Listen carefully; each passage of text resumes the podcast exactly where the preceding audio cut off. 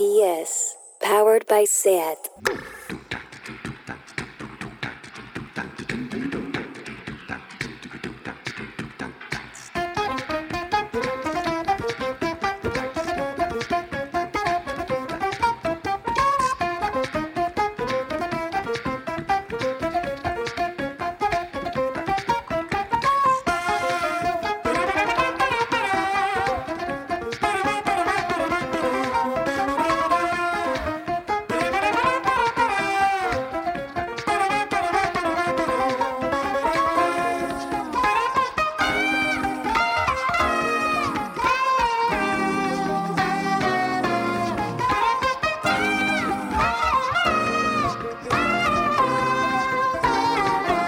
Bienvenidas a Tardeo. Me dicen por el pinganillo que ahora se está descubriendo en Twitter el programa Sálvame. ¿Qué será lo siguiente? ¿Valorar la saga Crepúsculo?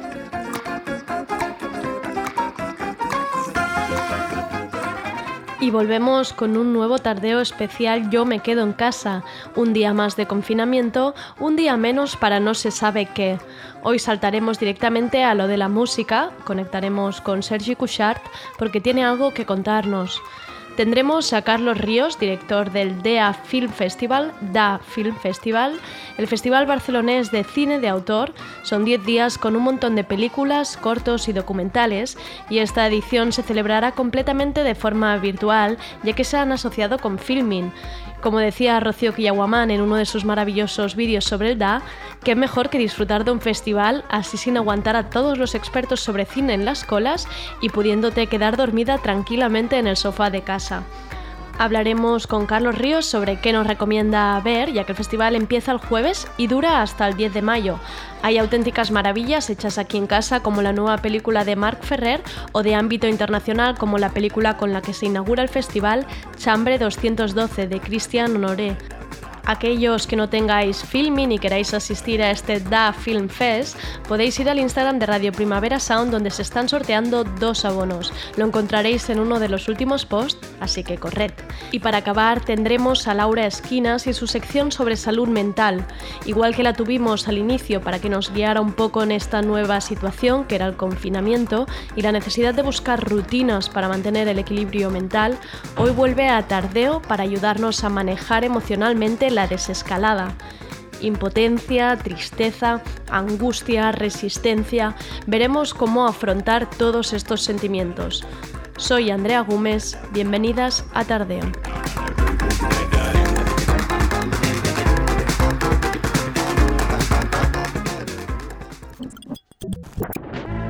Este año, el Da Film Festival Barcelona llega a tu casa a través de Filmin. El mejor cine independiente y de autor del año en una edición especial online con más de 65 películas inéditas en tu pantalla. Del 30 de abril al 10 de mayo. Más información en dafilmfestival.com y filmin.es. Con la colaboración de Radio Primavera Sound.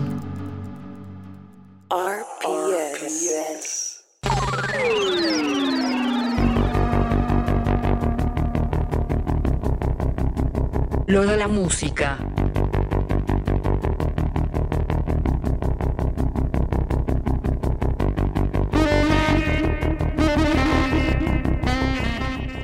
Hola Andrea y hola amigas que nos escucháis cada día desde vuestros hogares. Hoy voy a hacer una sección especial, tranquilas, con Barbea a todo volumen. Mi anterior programa de post-metal no ha saltado tardeo, así que hoy también van a ver bailoteos.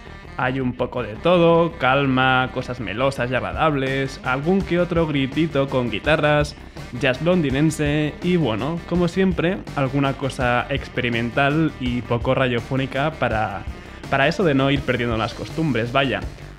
Hoy es el último lo de la música durante un tiempo. The Comet is Coming dejarán de sonar temporalmente en tardeo. No lloréis por mí, si me echáis de menos siempre podéis recuperar los podcasts en todos lados e ir revisitando esa playlist definitiva de todas las canciones que han ido sonando en el programa desde que empezamos en Spotify, actualizada hasta el día de hoy. Es lo que mola de ser una radio online y estar en el 2020, antes no se podían recuperar los programas de radio. Pero bueno, al lío con la mandanga. Empiezo con el nuevo tema de Ruambing y que sirve de adelanto de su nuevo disco. Esto es Time, You and I. Así que a bailar sexymente.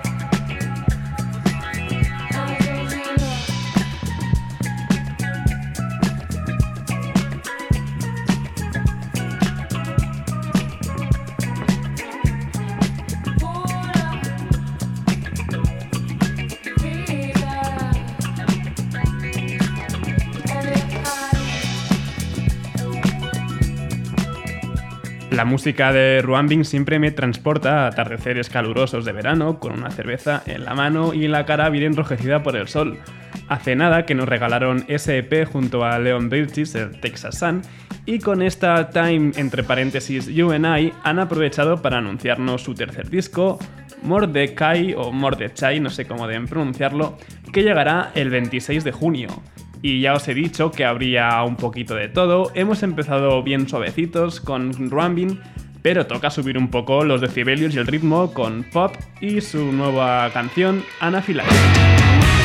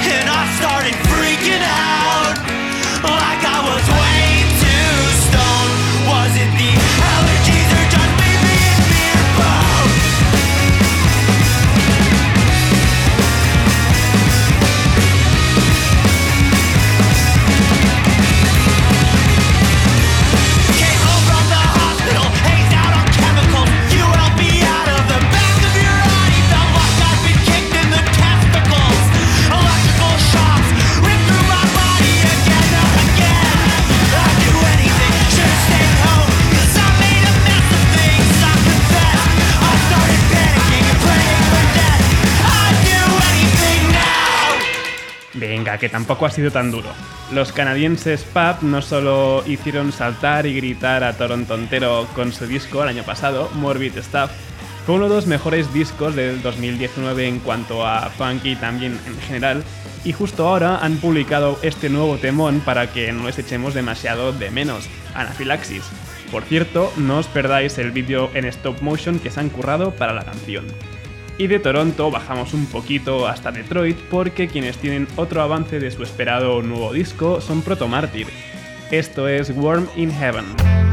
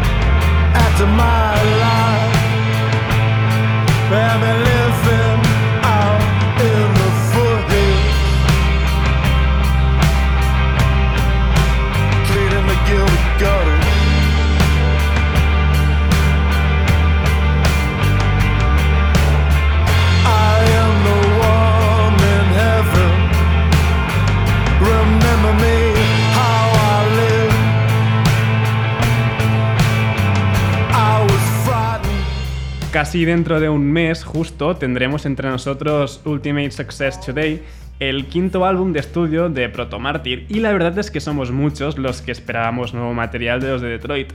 Relatives in Descent, el de 2017, nos dejó con ganas de mucho más, y por suerte ya están de vuelta.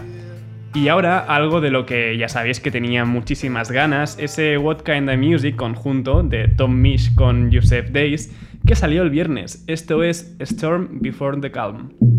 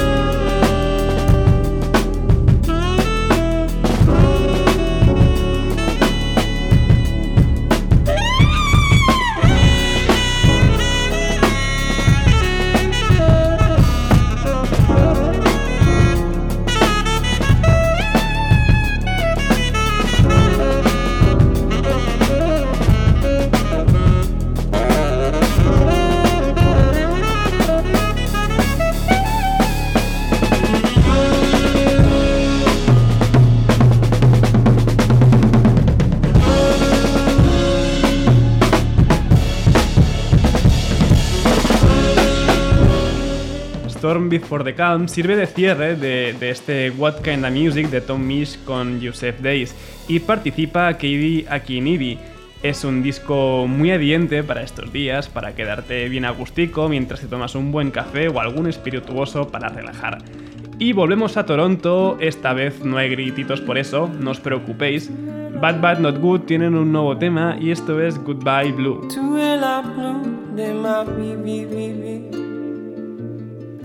Hmm. Hmm. so colorblind. Two light blue dawns my V V V V. Did I say it right? Take the long way home. See, I'm so out of touch, but I've come around to see that it's not enough to walk away out of sight. I think you have to bluff to say something.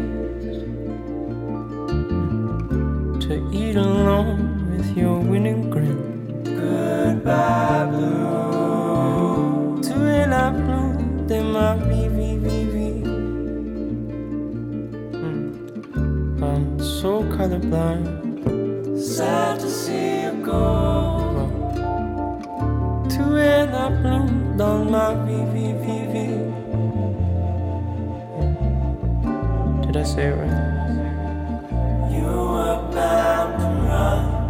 You were bound to run.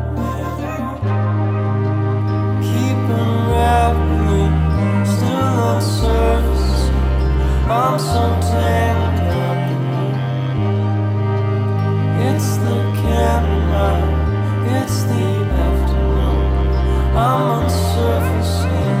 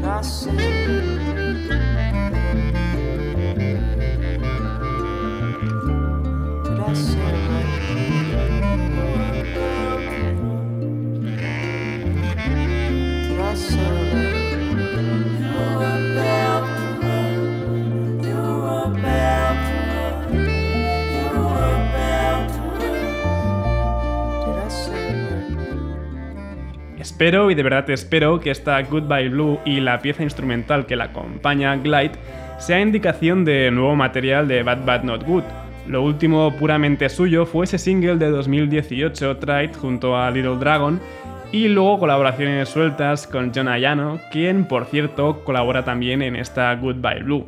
Pero a nivel discográfico, desde su disco 4, Palito V, de 2016, que no tenemos absolutamente nada. Y de hecho, Little Dragon también colaboraron en Flamagra, el último disco de Flying Lotus, y ahora este ha decidido publicar la versión instrumental. Esto es Black Balloon Surprise Instrumental.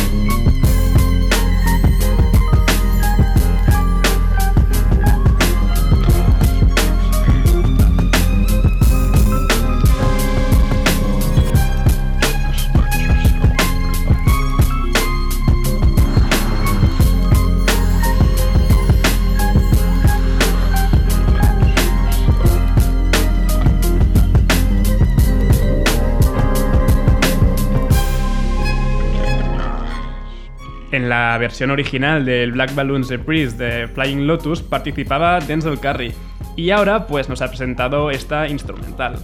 El disco entero se republicará el 29 de mayo como el de Protomártir.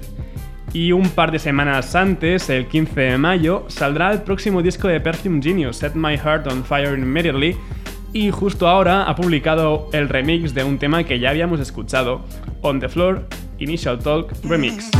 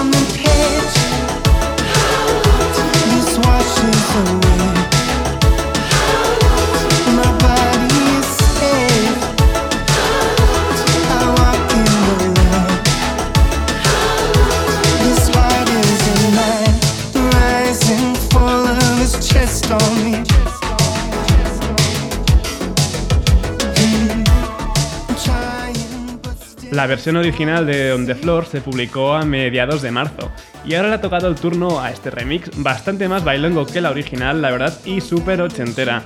Lo dicho, el disco entero, Set My, Heart on Fire Immediately, sale en dos semanas, el 15 de mayo. Y ha llegado el momento de despedirlo de la música por hoy y por un tiempo. El viernes se publicó Scacco Mato de Lorenzo Seni, Jaque Mate en castellano, y bueno, con esto me refería a lo considerado poco radiofónico. Esto es X Breaking Edge X. Y hasta luego, Lucar. Y no, ahora en serio, soy Sergi Couchard. No dejéis de bailar. Nos escuchamos pronto.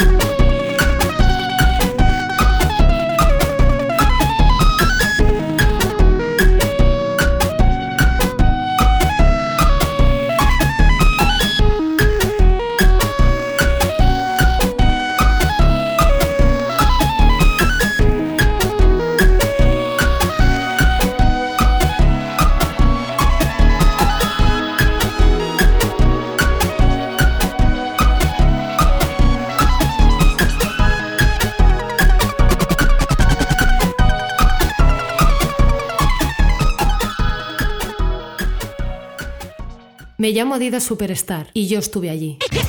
Estuve con Randy MC a principios de los 80. Me llevaban sin cordones. Me cantaron Mayadidas en 1986. y me hicieron famosa en todo el mundo. ¿Os la sabéis? Yo sí, estuve allí.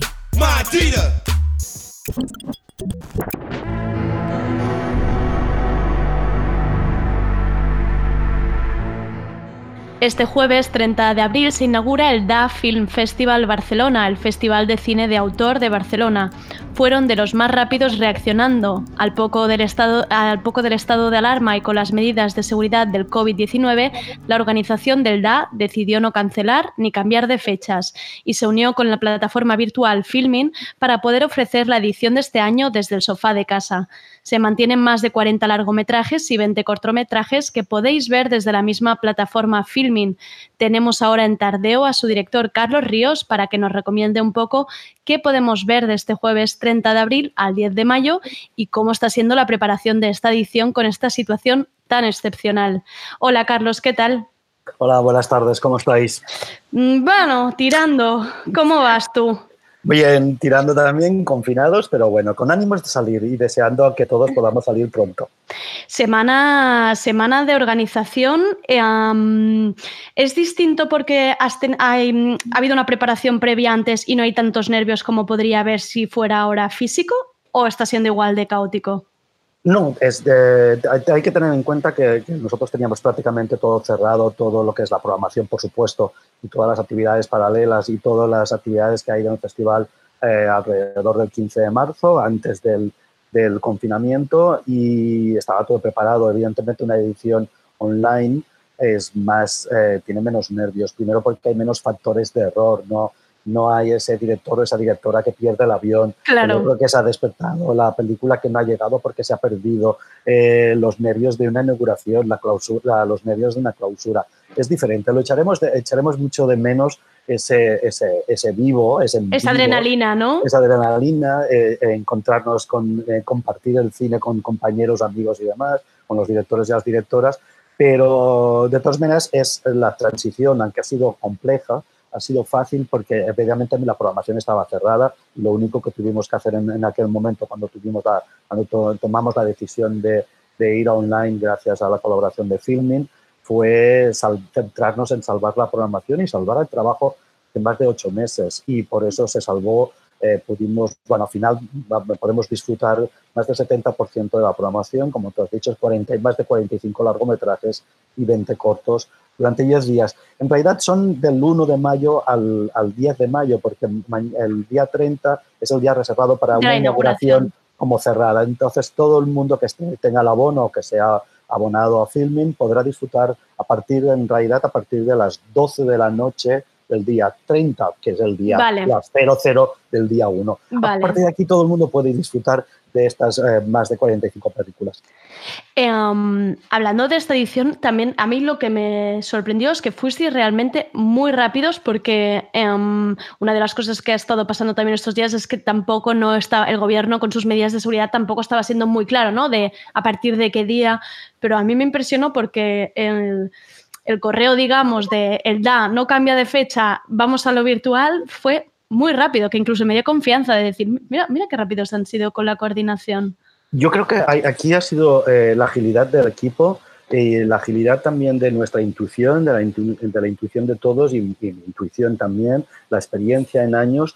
Eh, nosotros, si, si, si quieres que te comente, nosotros teníamos pensado decidir qué hacíamos, anular, posponer, que no era Claro. nuestra idea, porque no, no queríamos posponer para afectar más la, gente, la agenda cultural, que ya es bastante complicada en una ciudad como Barcelona. Claro. Y, o- pero eso lo teníamos pensado a finales de marzo. Cuando vimos que el confinamiento se aplicaba el día 14 de marzo, dijimos, eh, aquí ya nos vamos todos a casa a trabajar, ah, creo que hay que tomar una decisión. Hubo un par, de, un par de comentarios de, ¿y si hacemos algo, una propia plataforma, un streaming? Digo, mira, os cuelgo porque llamo Filmin. eh, hablamos, Inmediatamente. inmediatamente, en una hora teníamos la decisión tomada, todo clarísimo, trabajamos de manera ah, así interna durante una semana, cuando vimos que teníamos una programación clave y que teníamos realmente un, un grueso un, de la programación, lo anunciamos rápidamente. Yo creo que fue una decisión dentro del mal eh, Claro. de, lo que hemos- de la crisis que estamos sufriendo, una decisión acertada, porque realmente las cosas hay que tomarlas también con mucha calma con meditándolo mucho, sin tomar decisiones precipitadas y valorando, eh, y valorando siempre lo positivo y lo negativo. Evidentemente vamos a perder el live, el vivo, pero como he dicho, había que, salvar el trabajo de más de ocho meses de todo el equipo y, y, dar la oportunidad de las películas se vieran, porque muchos directores, directoras, productores y demás eh, se, se, vieron, eh, se vieron implicados, entendieron la situación y nos, y nos permitió pues esto, ofrecer lo que estamos ofreciendo, un da, un da, una, una, edición especial del DA en filming. Em, precisamente la decisión con filming ahora me parece como de lo más incluso natural, como si hubiera sido de toda la vida casi esta unión. Fue, mm, ahora justo lo contabas, fue algo inmediato que tú dijiste, uy, em, voy a llamar a filming porque esto fue inmediato. Llevamos, de todas maneras, eh, sí que es verdad que fue el primer festival de España que tomó esta decisión y uno de los primeros en Europa. Eh, de todas maneras, Filming es un colaborador habitual del, del festival. Ya teníamos un canal Filming, eh, un canal Dine Filming y, y, la, y, la, fluidez de la conversación y la manera de entendernos. Primero también es muy importante porque Filming es, es como un primo hermano, es, es, un, es una, una, plataforma que entiende y tiene la misma visión del cine de autor, del cine independiente, del, del cine de riesgo, de la misma manera que el, que el da. En realidad tenemos el mismo ADN en, nuestras, en, nuestra, en nuestros cuerpos, en nuestras casas, en nuestra, en nuestra sangre. Eso, y eso es importante. Entonces el entendimiento era, era muy fácil también lo pusieron muy fácil, abrieron la, casa, su casa de par en par, por supuesto, y estamos trabajando de, forma muy cómoda. Como siempre, tiene pues, los aciertos y los desaciertos que, podrán, que podrá tener eh, las decisiones en caliente, las, las, decisiones no arriesgadas, porque mucha gente hablaba de una decisión arriesgada, no era una decisión arriesgada, era una decisión que tomamos, eso sí, rápida porque había, había que tomar medidas. Y yo no quiero hacer eh, ahora la, broma de yo no quiero ser el cuñado, pero sí que, sí que en, estas, en esas fechas se veía que se alargaba un poco. No porque lo supiéramos, sino porque esto de 15 días, eh, realmente que solamente fueran 15 días, era complejo. De todas maneras, todos los planes estaban ya eh, trastocados o afectados, porque directores que a lo mejor, directores y directoras que ya no podían confirmar sus vuelos, gente que ya no podía asistir, de qué manera irán a abrir los cines del CCTV, los cines Aribau, la Filmoteca, por un cuarto de, sala. Todo eso era muy complejo y por eso yo creo que hemos tomado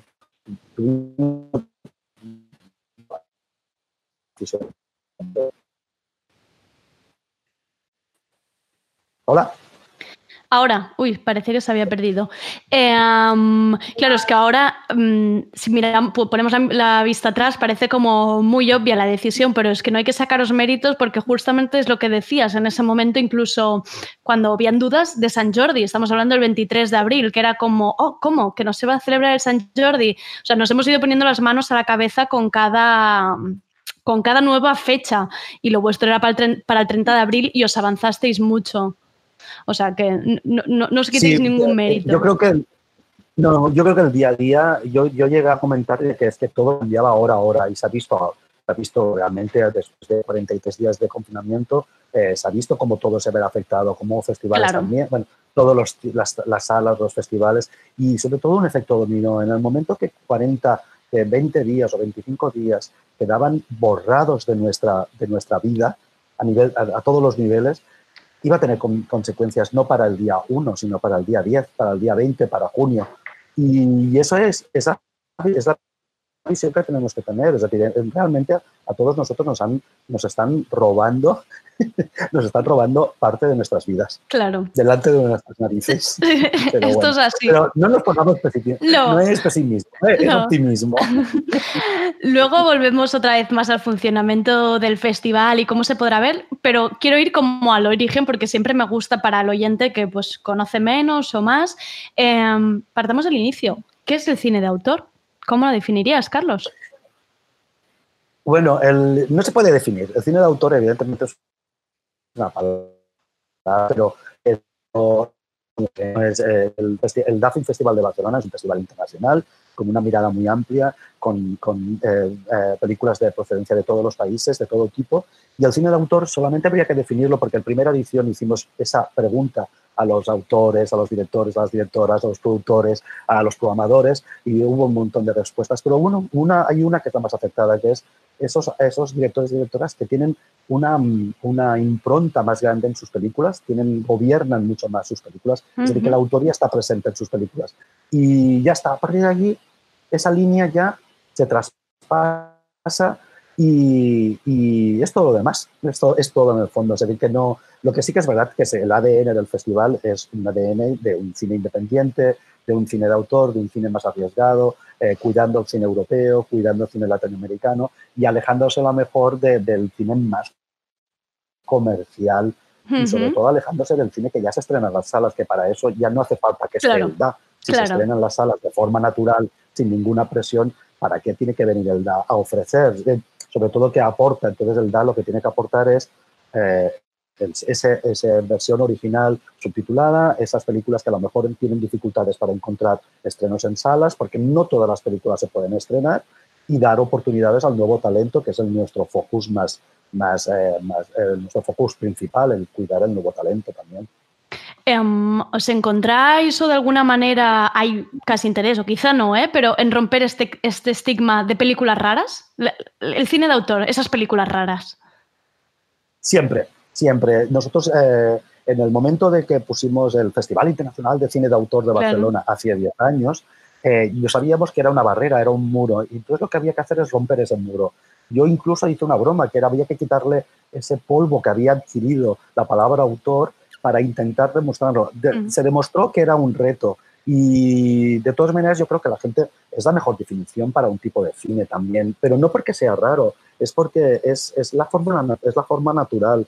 Y después es que, bueno, pues a lo mejor ahora que estamos todos ya muy habituados a, estar en online y viendo y consumiendo, en este caso, cultura online y, películas online, a lo mejor el, el, el, el DA y el DA en filming lo único que hace es alejarse de esos algoritmos que siempre te sugieren la misma película una y otra vez. Es decir, aire fresco, aire fresco en tu pantalla. El DA lo que está ofreciendo es aire fresco en la pantalla en, durante 10 días, 45 películas nuevas. Eh, descansa un poco de lo que, de lo que a lo mejor estamos habituados, que no quiere decir que, que, que, por ejemplo, con filming, como he dicho, los contenidos de filming son muy cercanos, pero, pero bueno, descansemos de otras pantallas sin citarlas, eh, descansemos de otros. Claro.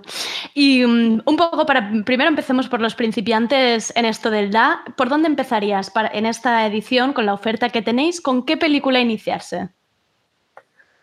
Wow, con, uh, mira, yo creo que de todas maneras uh, los grandes, los grandes eh, buques insignia o los grandes directores eh, que mucha gente, cualquier, yo creo que muchos de los cinéfilos conocen y amantes del cine, pues es un Werner Herzog, una, uh, un Desplechin con su magnífico, un, magnífico thriller social, uh, Robot, una Lumière o la misma inauguración, ¿Sí? habitación 212 de Desplechin son um, Christophe Honoré, perdona, y después eh, Saturday, eh, Saturday Fiction de Luyé con una magnífica Golny. Son películas muy, muy variadas y que precisamente son las que ilustrarían que no tienen que ser esa, a lo mejor esa, ese imaginario de esas películas eh, más raras de silencios, es decir, totalmente alejadas de eso. Es un buen tándem. Eh, Erso, que es una maravilla. Después hay un documental, por ejemplo, para mí, que es el descubrimiento, que es Asnabur by Charles, que es un documental, no es un documental, es una película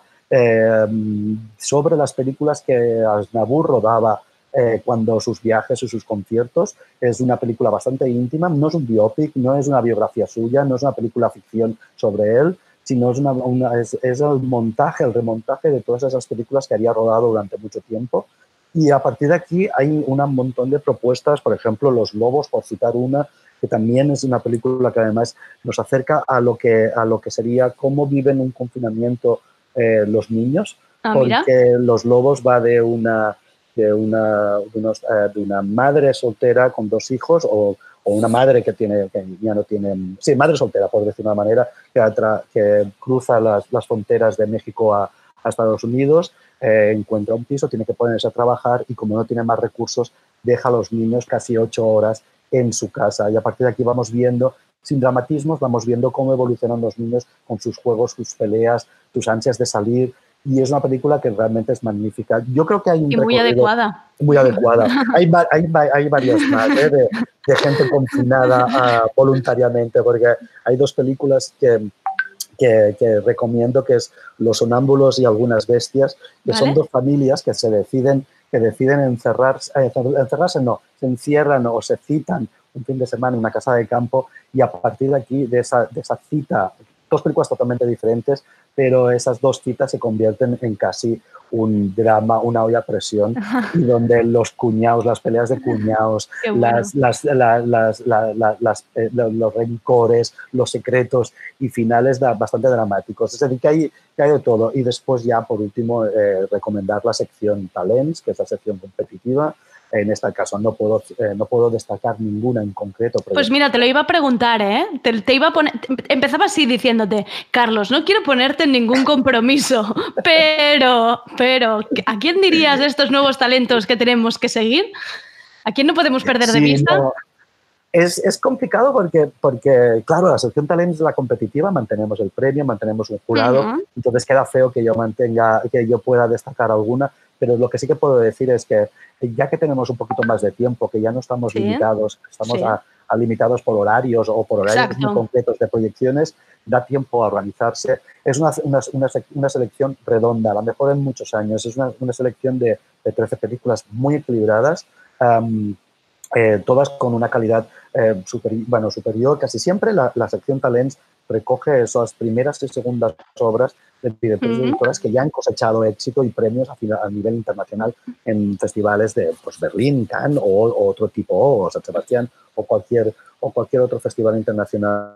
Pero realmente muy, muy contento de la selección de este año y recomiendo pues eso, dejar, de, dejarse llevar un poco por la intuición Vale. de cada uno y, y- y Vale. disfrutar, porque la- realmente es una, la mejor radiografía del ser humano en toda su complejidad, porque muchas películas están conectadas en eso, en la complejidad del ser humano. Qué bueno, qué ganas. Eh, igual que has retratado un poco la, la- la oferta que había, igual que he dicho para, principiante, para principiantes del DA, ahora un poco para los más avezados, los más cinéfilos, ¿cuál dirías que es el título más arriesgado que hay este año? El título más, el título más arriesgado, no sé, pero, pero, pero no, no podría decir, pero por ejemplo, sí que, sí que recoman- recomiendo eh, la película sobre Andrei, Andrei Tarkovsky, que ha hecho su, su propio hijo, una radiografía también, eh, una, no una radiografía, pero sí como un análisis de la vida y obra de Andrei Tarkovsky. Entonces esto ya es para nivel avanzado. Estamos Vale, hablando vale. de, de nivel avanzado, un poco más, eh, requiere un poco más de atención, magnífico documental. Después, yo creo que también por la gente que ya busca un poco más la diferencia y un cine más arriesgado, la sección Un Impulso Colectivo, que es la, la- la sección que dedicamos al- a los autores de, nacionales, de, de españoles. Eh, Sí. En este caso también pues hay películas magníficas, pero por ejemplo, La Reina de los Lagartos, la, la propuesta de Burning Percebes es Los maravillosa entrevistaremos el jueves, tengo muchas Es- ganas. es maravillosa. y después ya para, para otro tipo de películas a lo mejor más intimistas y Sí. más de vídeo vídeo diarios, por ejemplo, Video Blues o My Mexican Bretzel, son películas que ya requieren otro tipo de atención a, a- audiovisual, artística o, o de, o de intereses. Wow, es que se me está ya como ya, ya estoy viendo la tarea de tener que seleccionar y estaba pensando, Andrea, 45, ¿cuántos días hay? no me están saliendo los números, ¿eh?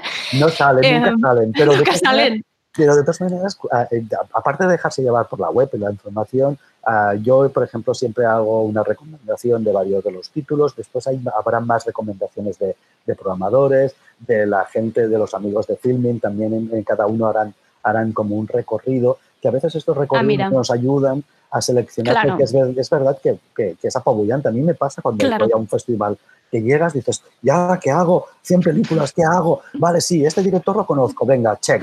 Este, esta directora la conozco, vale, check. Esta es la tercera obra, tal, pero todo lo demás, cuando empiezas Claro. hablando de, ya que a lo mejor no estás, que, que son sobre todo si son novedades, cuesta más, pero dejarse, dejarse llevar, mirar los trailers, dejarse mirar por, eh, de llevar por la sinopsis y navegar un poco. Claro, y una vez empecé, al final el boca a oreja, el Twitter, ¿no? Oír recomendaciones, no te puedes perder esta, al final estas cosas siempre, siempre Sí, funcionan. Siempre, siempre funcionan. Y va- ahora vamos a, la- a lo que sería típicas preguntas frecuentes, ¿no? Para que la gente diga, oye, da, venga, me apunto. Eh, para los que tengan filming, ¿qué pasa? Pueden ver todo el filming del 1 de mayo al 10 de mayo sin eh, hacer nada más. Es el, canal, el canal estará abierto, excepcionalmente hay una clausura y excepcionalmente hay una película que es Little Joe, que no hemos hablado, que es la retrospectiva que hacemos este año a la, a la directora Jessica Hausner, magnífica directora, una de las grandes autoras de, de cine contemporáneo europeo, con un imaginario muy personal, con una estética mm, también muy personal y con unas protagonistas ah, normalmente femeninas absolutamente eh, fascinantes. Aparte de, de eso, entonces es eh, em, toda la gente que está abonada a Filming no tiene que hacer nada. Y para la, gente que no es, para la gente que no es de Filming, porque no conocían ya eran asiduos del festival, pero no estaban abonados, hay, un pack, hay un pack de Filming por Vale. eh, 25, hay un pack DA mm, por Vale. 25 euros, que entra todo, todo el DA, por supuesto, y tres meses de suscripción a Filming. Quiere decir que lo hemos puesto muy fácil y no hemos puesto ni horarios ni precios concretos a cada película, el que lo hemos hecho fácil. A partir del 1 de mayo, eso sí. Puertas abiertas, o sea, es como casi si fueran unas puertas abiertas. Lo que sí he ido viendo es que eh, um, un poco como- eh, quiero entender como para esta idea de festival es visionado limitado, ¿no? De algunas pelis, que la gente tampoco no se, no se quede ahí. Bueno, son- la mayoría, el 99% de las películas estarán disponibles del 1 de mayo al 10 de mayo. Menos Sí, pero el 10 de mayo salen, que la gente no se me quede el ahí 10 de luego. mayo, sí, el 10 de mayo acaba todo. Es como desaparece. Se acaba el. Adiós. Eh, pues sí, ¿ha- ¿hay algo más así a explicar de funcionamiento, de abono o algo así? ¿Alguna pregunta? Yo creo que no, yo ¿no? creo que no. No, Vale. yo creo que no. Y eso sí, hemos dicho la inauguración el jueves a partir de las 12 de la noche. No, a, las, a partir. No, la inauguración es cerrada. Es Vale. cerrada. Lo- que se haya en la- no, no lo liaremos porque si no. Hay una inauguración cerrada como si fuese la inauguración del festival, Vale. que es a las 8 de la noche, que tienes que tener el código de invitación para ver esa película. Y todos Vale. los abonados o todos los que tengan el pack que hayan comprado a partir de las 12 de la noche del día 30 podrán ver la película. A partir de ese ya lo día estoy viendo. Habitación 212 de Christophe Honoré, que nos estamos muriendo de ganas. Pues muchísimas gracias. Te diría que, que estoy nerviosa, como se tiene que estar antes de un festival y todo. O sea, esto está ocurriendo. Nosotros también, eh, es, es otro tipo de nervios, unos, Claro. unos nervios que, que ahora compartimos solamente de forma digital, pero, Claro. pero bueno, eh, cuidaros, eso sí, disfrutar de estos 10 días de festival y, y después pronto volvemos a llenar las salas y volvemos y continuamos disfrutando Claro el cine en casa, que Claro es lo que, que tenemos sí. que hacer. Además, como ha hecho Rocío Killawoman en esta ilustración tan maravillosa que ha hecho en Instagram, lo bueno de este año es que te puedes dormir sin que nadie te mire mal. Nadie, nadie te juzgará y nadie, te pegará, y nadie te pegará con la tote bag del festival, el cogote. Eso está muy bien. La acertó, la acertó. Hacer todo el todo, que ahora cada uno en el salón puede comer, hablar y dormir lo que quiera. Un gran reto para las próximas ediciones. Exacto. Luego costará recuperarse. Pues muchísimas gracias, Carlos. Que vaya muy bien esta edición, que seguro que sí. Y nada, nosotros nos espera además mucho contenido en Tardeo relacionado con directores, películas y nuevos talentos que iremos teniendo estos días, pues para lo que decíamos, ¿no? Para tener más claras las ideas de lo que ver. Muchísimas gracias, Carlos. Gracias, gracias Andrea. Venga, saludos. Adiós.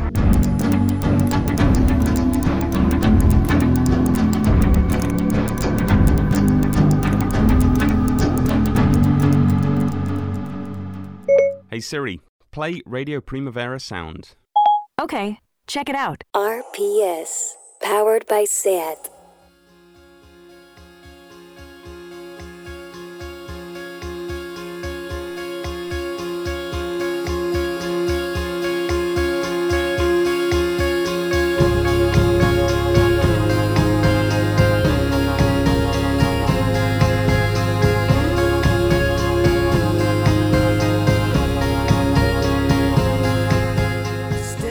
Acabamos con la sección de Laura Esquinas, psicóloga y psicoterapeuta, y que además tiene el programa Issues en Radio Primavera Sound con la periodista musical Alicia Álvarez, y que no os podéis perder si os preocupa la salud mental y el manejo de emociones. Y como ya tuvimos a Laura justo en la primera semana del tardeo especial Yo me quedo en casa, para que nos aconsejara sobre cómo afrontar esta situación, el no poder salir a la calle, el confinamiento y sus rutinas, Pues volvemos a ella ahora que parece que estamos aprendiendo a convivir con nosotros mismos entre cuatro reducidas paredes. Ahora toca pensar en las medidas de salida, en, cuando, en cuanto suceda el desconfinamiento, cómo prepararnos emocionalmente. ¿Estamos listos para salir a un exterior totalmente distinto a como lo conocíamos? Laura nos dará pistas para ello. Vamos con ella. Laura, ¿qué tal? ¿Cómo estamos? Hola, pues mira, adaptándonos y empezando a plantear la nueva situación que se nos avecina. Parece que cuando ya habíamos hecho el aprendizaje de una cosa y nos estábamos acostumbrando a unas rutinas, ¿no? Y aprendiendo un poco cómo, cómo estar en casa, ahora, venga, toca, de, toca a, otra, a otra cosa, ¿no? Sí, sí que es cierto, ¿eh? que con el paso de las semanas la gente, eh, por un lado hay gente que empieza a acostumbrarse a convivir eh, confinados, pero sí que hay gente que empezaba a desarrollar sintomatología más ansiosa o depresiva porque no veía el fin de esta situación. Claro, entiendo que lo que em, ha estado paralizando también mucho estos días es esta, el, el no tener fechas claras nunca, ¿no? El, el no saber si tú te marcas un objetivo. No sé que tengo que estar dos meses de esta forma, pero como nunca ha sido del todo claro esto, imagino que a mucha gente le habrá, le habrá supuesto más dificultad. Exacto, es decir, cuando todo esto pasó hubo como una conexión con el grupo, con la unidad, con esta idea de que todo saldrá bien, que seguramente ayudó en que las primeras semanas fueran para algunos un poquito más fáciles. No siempre nos pasa los lo mismo a todos. Claro. Pero es que con el paso de las semanas y con las noticias que nos van llegando, que no hay una fecha fin, que no se sabe, y como el ser humano vive tan mal la incertidumbre, pues por un lado hay quien eh, ha aceptado y ha dicho voy a convivir con esta situación en casa, ya que me he adaptado mientras siga así, y otros que no han podido y que no pueden convivir con esta situación de una manera cómoda. Em, estos días que he estado charlando con gente con distintas situaciones en casa, pues con compañeros de piso, viviendo en familia o solos, en casi todas las historias se repetía esta idea de al principio había como la novedad, incluso las ganas de hacer, ¿no? Pues los aplausos fuera, las ganas de hacer zumba todos juntos. Y dice, pero claro, esto te dura unas semanas a la que, a la que pierdes la novedad ya no te hace gracia, ya el vecino que canta ya delante tuyo ya no te hace absolutamente nada de gracia. Y es como que toda la intensidad de los primeros días, pues de repente era como más como un globo que explota. Claro, esta idea que utilizan mucho los políticos, ¿no? Como que nos planteaban que estamos en una guerra. Si utilizamos la misma metáfora, es como si el- nuestro cuerpo se hubiese activado las primeras semanas para luchar, pero ahora hemos aprendido que más que luchar hemos de convivir. Entonces, Claro. el cuerpo, digamos, que deja de estar con esa activación y tenemos que, bueno, aprender a, eh, a estar en una nueva manera.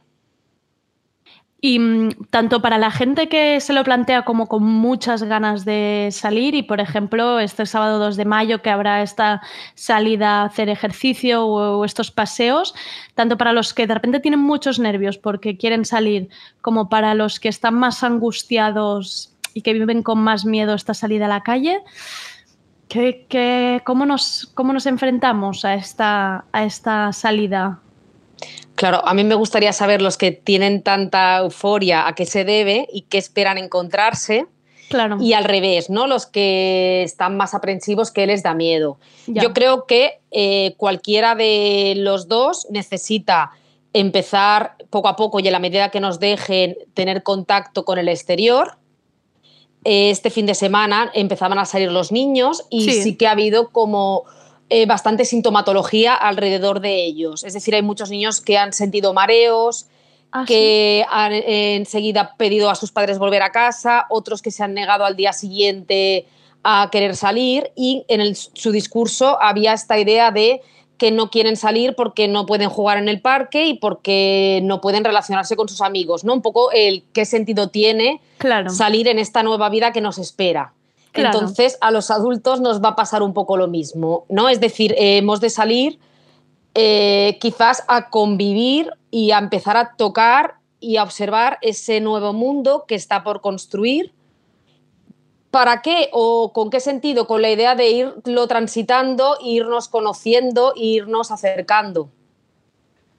Me, resulta súper interesante que ya en los primeros días los niños hayan mostrado todo esto, porque sí que es verdad que yo vi en Instagram que muchos padres compartían, ¿no? Pues en realidad al rato quiso volver a casa. de. ¿no? En realidad, ¿para qué estoy aquí fuera si tampoco puedo comportarme como un niño, ¿no? En la, en la calle.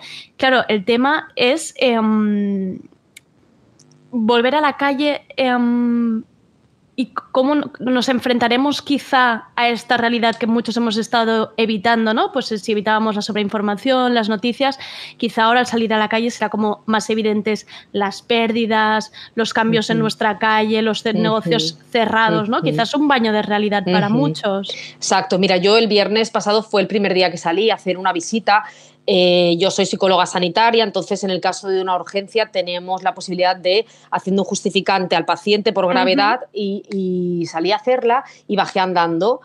Y la verdad es que la- mi sensación era que eh, como si hubiese pasado un tsunami, como Claro. si hubiese habido un terremoto, pero un terremoto relacional, porque al final los edificios seguían estando de la misma manera, pero las calles estaban vacías, eh, no había relación, la gente con las mascarillas y es difícil aprender a convivir con todo esto y es para esto para lo que nos tenemos que pre- preparar.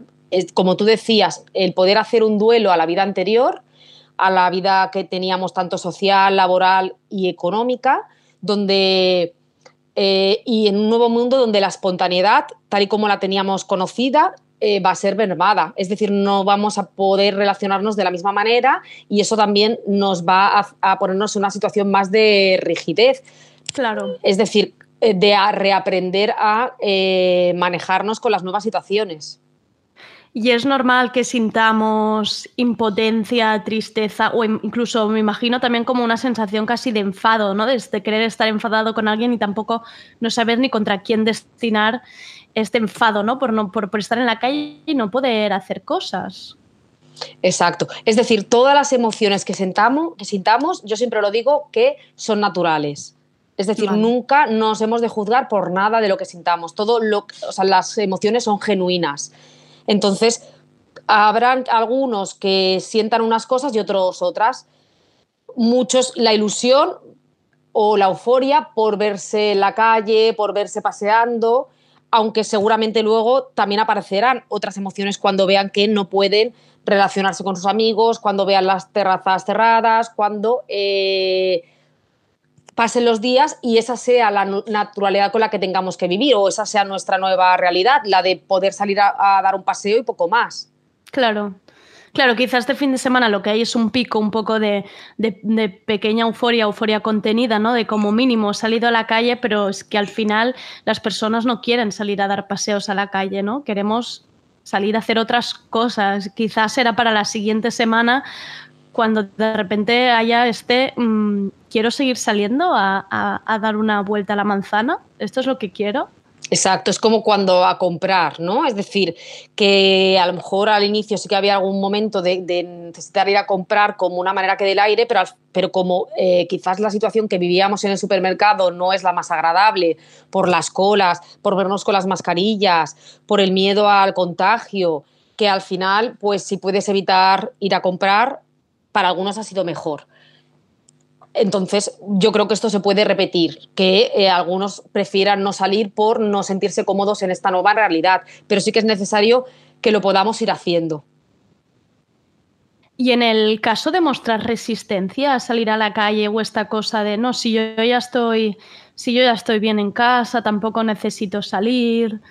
mm, en estos casos es, es neces o sea, hay que forzar de alguna manera esta salida escalonada, mejor protegerse si es lo que uno cree o, qué hacemos en estos casos.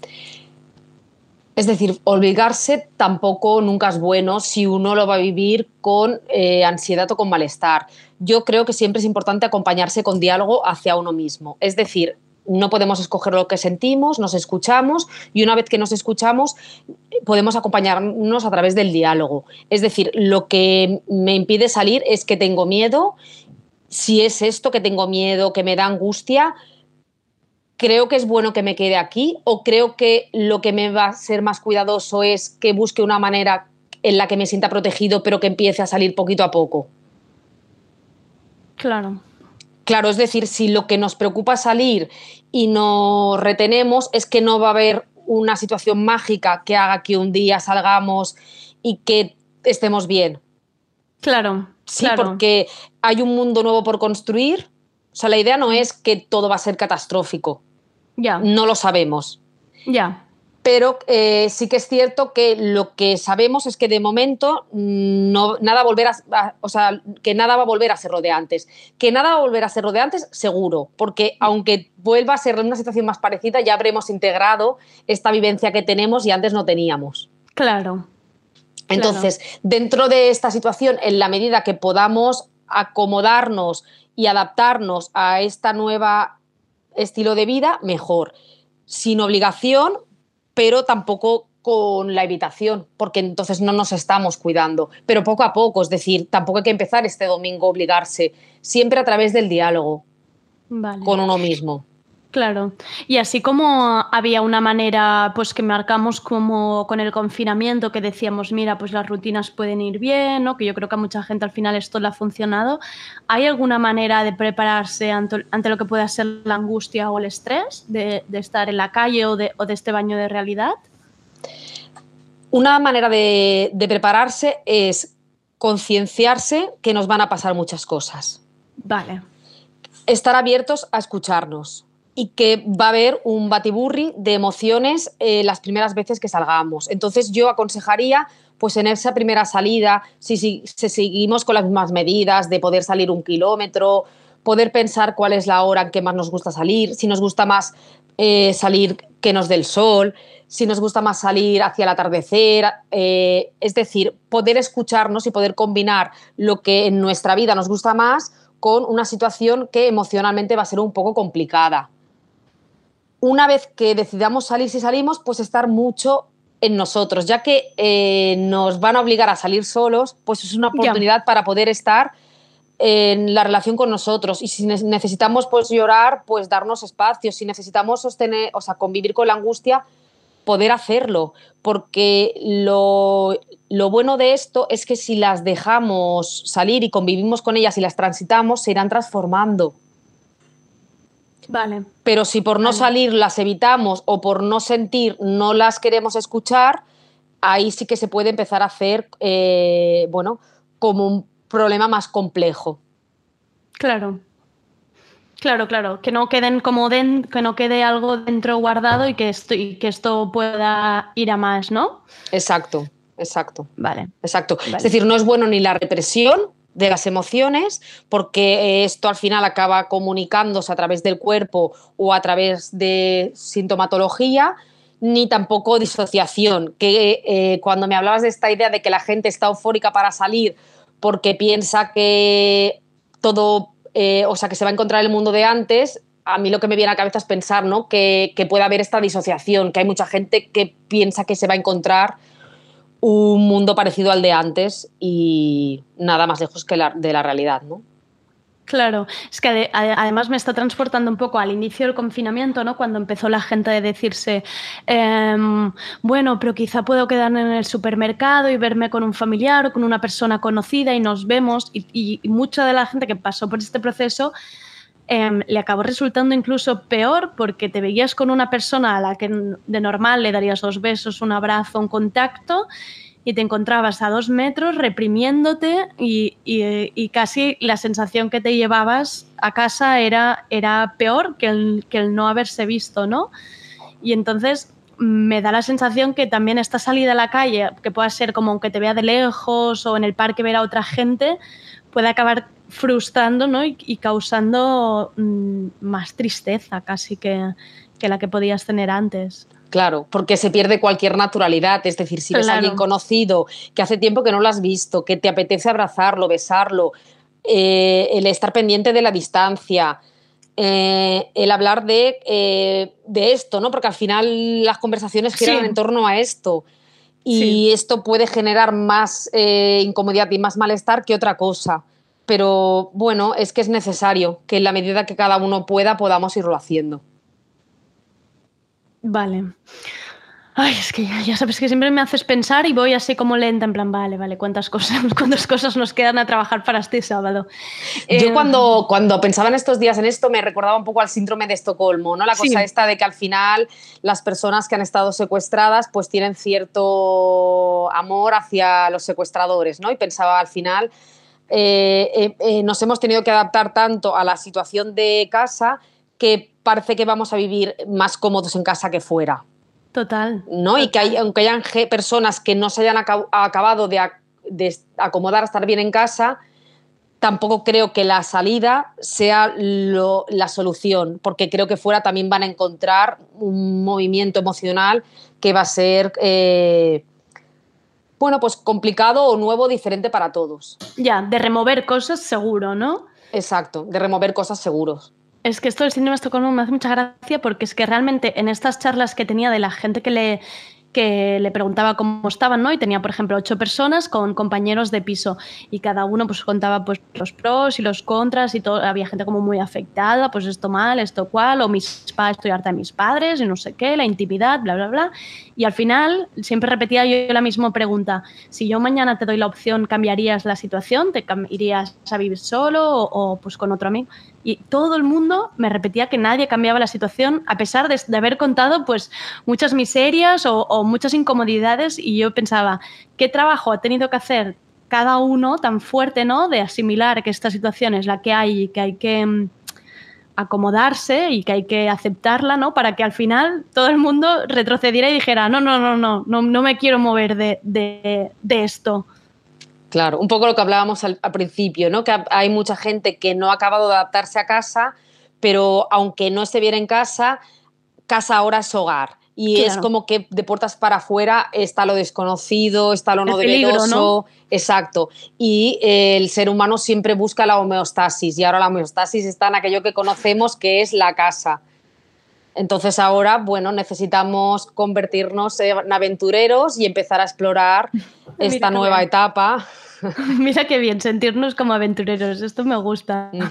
Aventureros emocionales, aventureros eh, escucharnos, ¿no? Esto que decía de poder pensar qué horas nos pueden ir eh, mejor para pasear, si nos apetece que nos dé el sol, si no, a dónde o qué tenemos en nuestro alrededor que creamos que nos puede hacer disfrutar de alguna manera o que nos apetece observar, qué tipo de paseo nos, nos puede hacer, ¿no? De alguna manera, pues eh, pasarlo un poco bien, ¿no? Si alguien tiene cercano algún, algún tipo de parque que esté abierto, algún tipo de plaza, ¿no? La gente que sale otro día en, la- en el- los, en las fotografías de al lado del mar. Es decir, Claro. a través de estos paseos nos podemos empezar a nutrir de alguna manera, aunque todo lo, haya todo lo emocional que nos acompañe. Vale, y ya para acabar, Laura, y te dejo que tienes trabajo, em, otra de las cosas que también he ido viendo tanto en redes como, como en gente que he ido entrevistando, ya más a largo plazo, no hablando de este fin de semana, pero esta idea de crear un nuevo escenario, ¿no? De la salida como em, este anticapitalismo, ecologismo, preocupación por la contaminación, los toda esta idea, ¿no? De, de- de- de, intentar ahora, ya que ha habido este parón, reformular un nuevo escenario, un nuevo mundo posible. Em, ¿Es real? Eh, ¿Tiene sentido que sigamos pensando en esto? ¿Cuán utópico es que haya mucha gente agarrada a, esta, a este nuevo escenario que nos espera al final? Yo creo que esto es como todo, ¿no? Que habrán personas que se suban a esta idea y que la quieran mantener porque hayan vivido, o sea, que este confinamiento haya sido una oportunidad para ver que si cuidamos más todo el tema de la contaminación se puede tener otro tipo de, ¿no? de mundo y Sí. que nosotros somos una parte muy responsable de esto, pero que habrá personas que, como con los aplausos y como con otras, ¿no? con las eh, llamadas en Zoom, que todo esto se vaya perdiendo, porque estemos más de nuevo preocupados, ¿no?